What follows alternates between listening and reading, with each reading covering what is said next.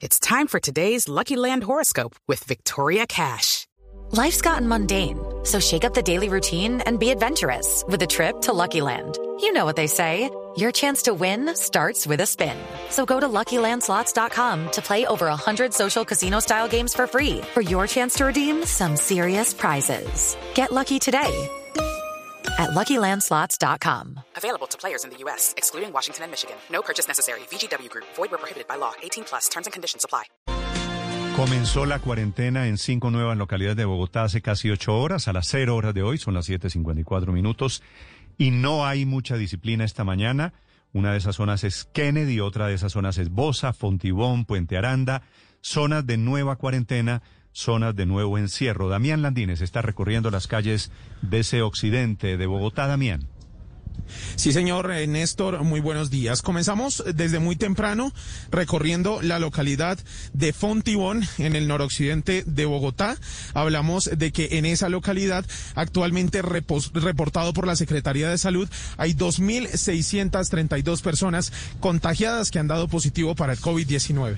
Revisando allí la zona, Néstor, específicamente el Parque Central, en donde queda ubicada la alcaldía de Fontibón, pues escasean las personas, pero sin embargo, hay algunos que han decidido salir. Les preguntamos por qué, cuál fue la razón y esto fue lo que nos respondieron. Hoy vengo aquí en Matadero a comprar una carne. Hoy es ¿Viene a abastecerse? Sí, señor. Hoy día mi pico y cédula. Ya, no, ahorita ya voy para la casa ya, sino que como estaba desactualizado, ahorita me acaban de llamar que no se puede trabajar ahí. Un Kennedy que estaba por allá, ya toca regresarme ya. Pues la verdad, voy a trabajar. Voy para el trabajo y como pueden ver, no, la, la economía no se puede detener. Entonces estoy trabajando, estoy con mi permiso de trabajo y todo, y me dirijo hacia el trabajo.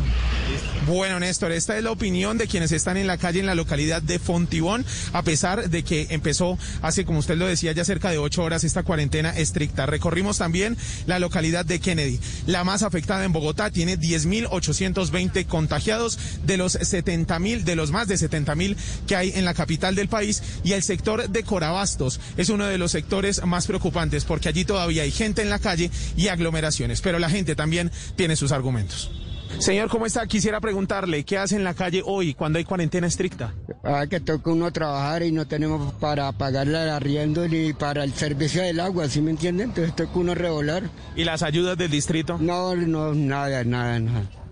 Bueno, Néstor, y ahora los saludos de la localidad de Bosa Occidental. Nos encontramos control que está realizando la Policía de Tránsito junto con los funcionarios del distrito de la Secretaría de Gobierno. Vamos a entrevistar a una de las personas. Señor, discúlpeme, estamos en vivo para Blue Radio. Regáleme su nombre, por favor. Pablo Barreto. Bueno, don Pablo, cuéntenos usted qué hace en la calle el día de hoy cuando hay cuarentena estricta en esta localidad. Eh, voy para la tecnomecánica porque pues tenemos plazo hasta el 30 de este mes, pero me dice el, el agente de policía que no que me sale que no, que hasta este, hasta el 4 tenía plazo.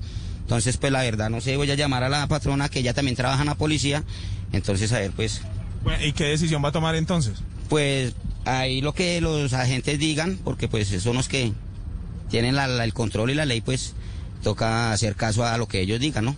Bueno, muchísimas gracias, Néstor. Es un conductor de un camión de estacas que se encuentra en estos momentos en el control que le cuento de Bosa Occidental. Y a esta hora, pues tenemos a Luis Ernesto Gómez, él es el secretario de Gobierno de Bogotá. Doctor, bienvenido a Blue Radio y cuéntenos un poco cómo avanza esta cuarentena estricta que hoy en Bogotá tiene a 13 localidades confinadas y 5 millones de personas en sus casas. Hoy arranca la cuarentena en las cinco localidades del occidente de la ciudad.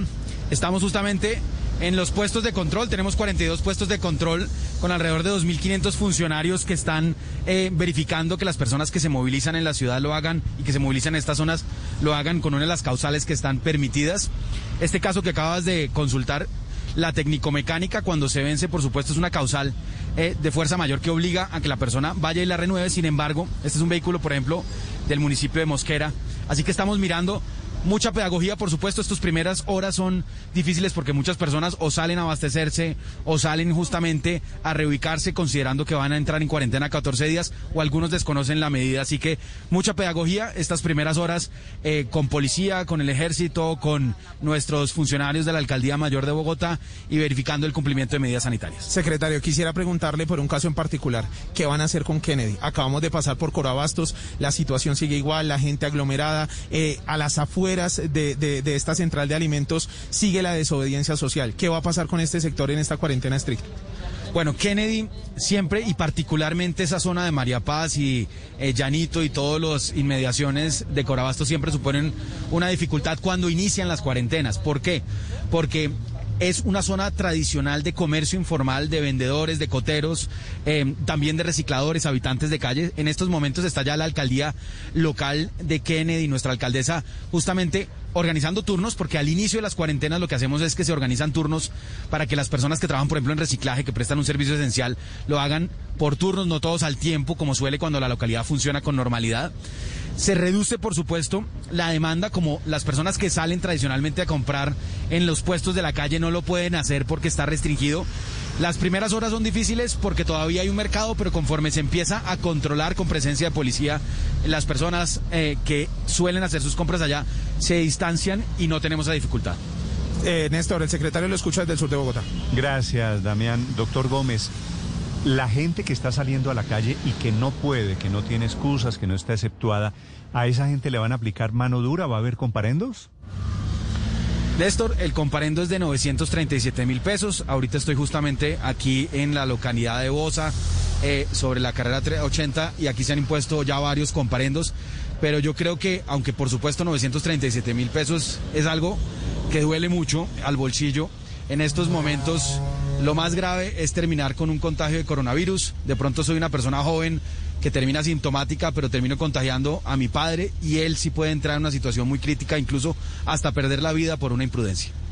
Sí, ¿por qué supone usted que hay tanta indisciplina esta mañana, doctor Gómez, como si la gente no entendiera la gravedad de la situación?